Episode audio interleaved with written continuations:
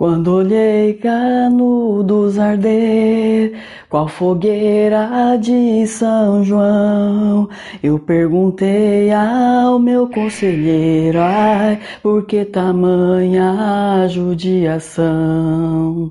Sabe, eu sei que quando você começou a acompanhar essa série Tretas do Brasil, você imaginou que seria uma série alegre, divertida. Porém, eu sinto te decepcionar, mas não tem nada de alegre e divertido na história do Brasil, que é uma história que foi feita e ainda é feita com muito derramamento de sangue e hipocrisia, igual a história da Guerra de Canudos, que será aí tema do episódio Tretas do Brasil desse mês e do mês que vem, já que eu tive que dividir essa treta em dois episódios, porque eu sei que você é acostumado aí às dancinhas de TikTok não tem paciência para escutar ou assistir um vídeo acima de 15 minutos. Eu sou Gisele Silva Romim e no episódio de hoje eu vou te contar como uma fake news, sim, uma mentira absurda e deslavada, se tornou o estopim para o massacre e a prostituição de uma cidade inteira, inteira. Então presta atenção, eu sei que o teu estômago vai embrulhar, então aproveita a vinheta, vai lá, toma um Dramin, ou se você for natureba, um chá de boldo, e volta aqui para escutar esse caos.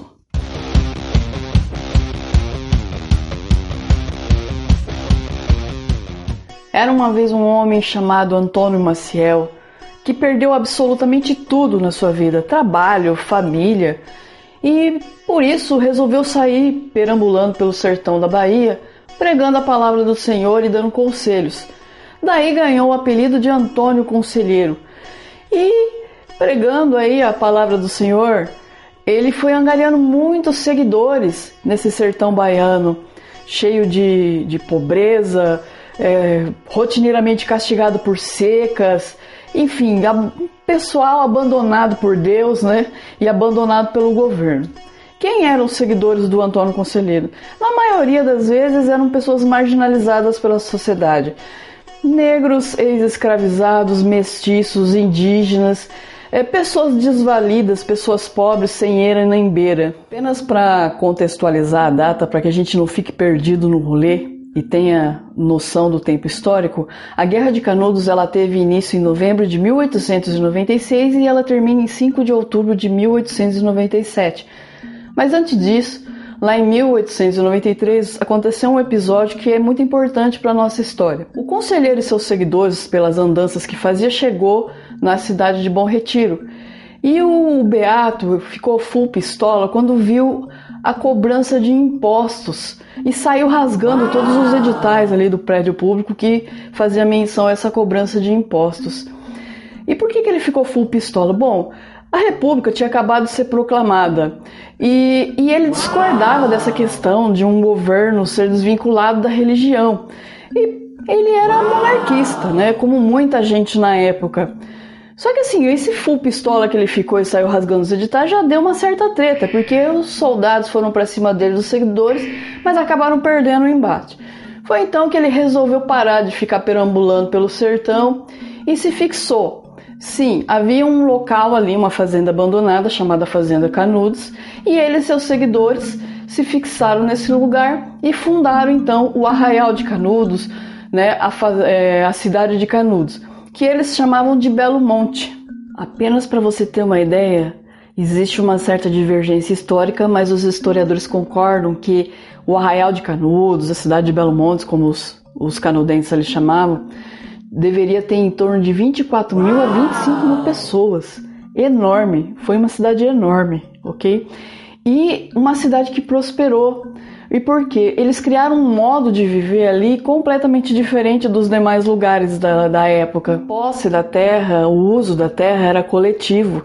Então, quando a pessoa chegava em Canudos, ganhava uma porção, uma porçãozinha de terra, um lote, para viver e cultivar. E a produção ficava parte para a pessoa, parte para a comunidade. Então havia ali a produção agrícola, havia a criação de gado, animais de montaria, e inclusive eles fabricavam, eles faziam um couro curtido que chegou a ser exportado para o estrangeiro. Então a cidade de Canudos ela se tornou autossustentável. Agora, o que quer dizer Isso, e presta atenção que tem tudo a ver com a treta. Canudos se torna autossustentável porque não depende de autoridade política nenhuma, nem de apadrinhamento de coroné nenhum, nem de liderança religiosa.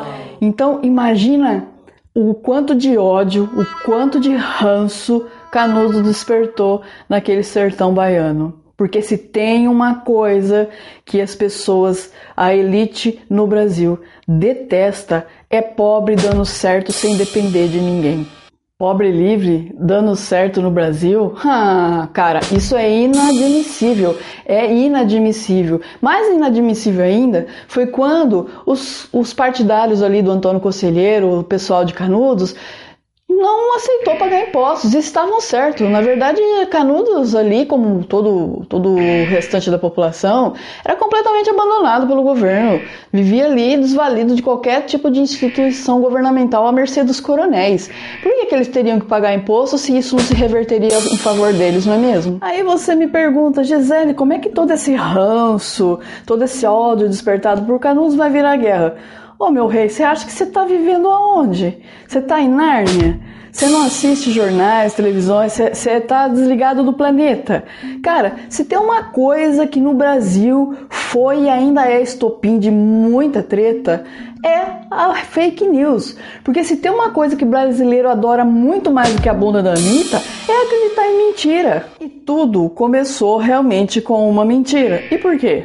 Bom, Canudos prosperando, pai e tal, pessoal do Antônio Conselheiro, chamado de conselheiristas, tá? Resolveram construir uma igreja nova na cidade e para isso encomendaram um carregamento de madeira lá na cidade de Juazeiro, que foi pago e não foi entregue. Veja bem, vou repetir: foi encomendada a madeira, foi paga e não foi entregue que, que aconteceu? Começaram a circular um boato lá em Juazeiro que os fanáticos de Canudos iam invadir a cidade para pegar madeira. Ô, oh, gente, eles tinham pago a madeira. Tinham pago a madeira. Juazeiro ficou aterrorizada com a possibilidade dessa horda de fanáticos invadir a cidade para pegar madeira que eles tinham pago. O que, que fizeram? Fizeram lá um destacamento de soldados com a missão de proteger a cidade. Mas ninguém atacou a cidade.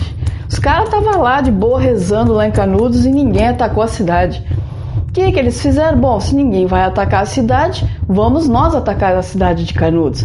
Então esses soldados maravilhosos, inteligentíssimos, resolveram sair de Juazeiro para ir lá dar combate em Canudos. Ou seja, eles mesmos inventaram uma mentira, eles mesmos criaram esse ataque, suposto ataque que os fanáticos iam fazer na cidade de Juazeiro, se armaram para se proteger de um ataque que eles inventaram. Como não foram atacar, resolveram sair para atacar Canudos. Agora, sabe quem mais vai ser atacado? Você. Você vai ser atacado por uma crise de consciência. Porque você vem aqui, assiste esse vídeo, não deixa uma curtida, não faz um comentário, não se inscreve no canal, nem assinar o nosso podcast você faz. Seja uma boa pessoa, não seja xarope como, como os caras lá de Juazeiro que inventaram essa lorota aí para atacar canudos, tá?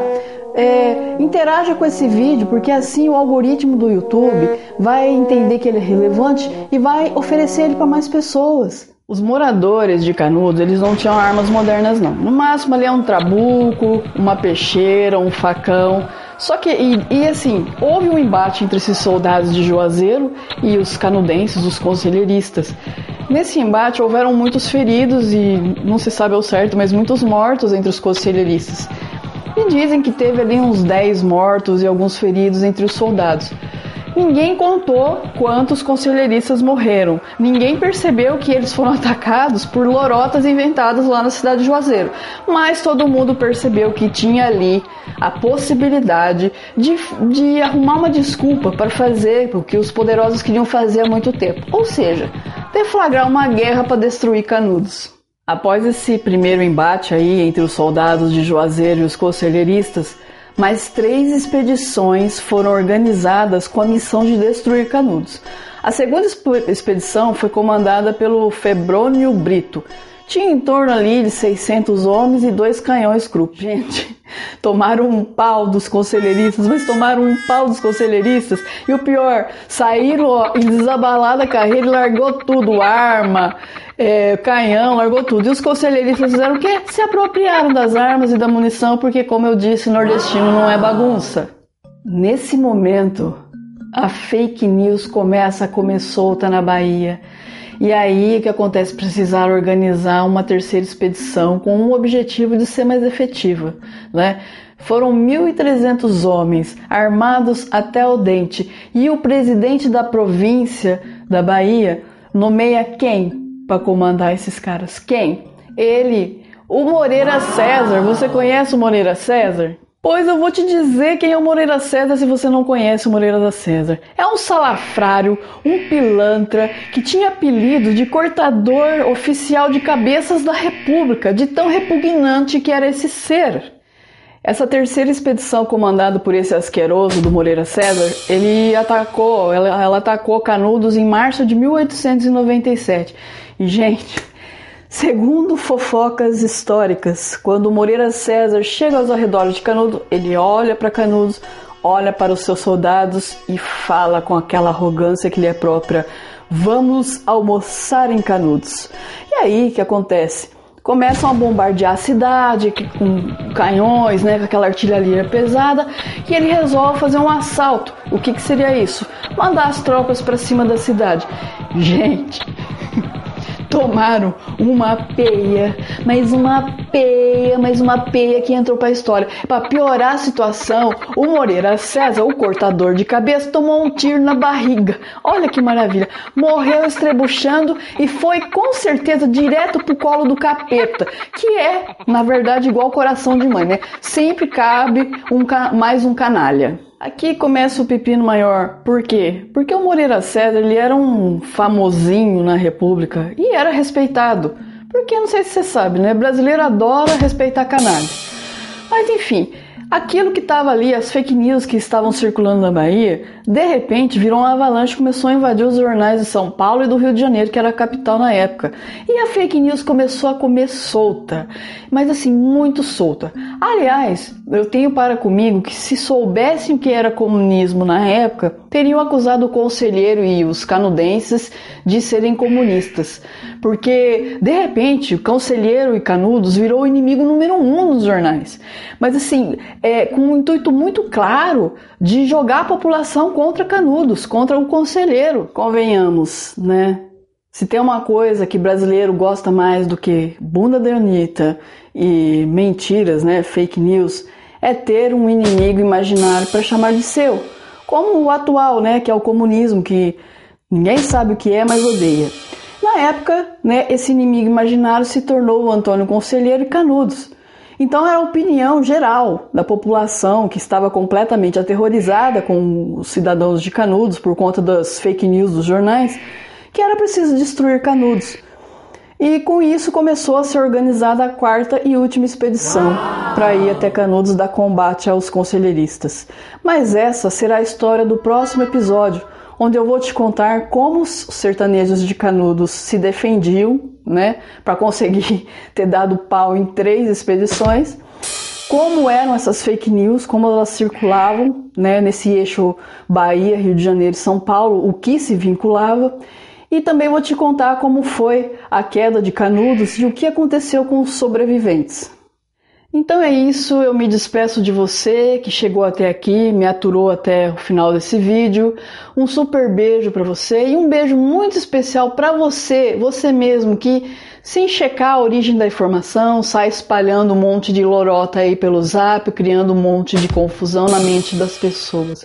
Um beijo e até a próxima.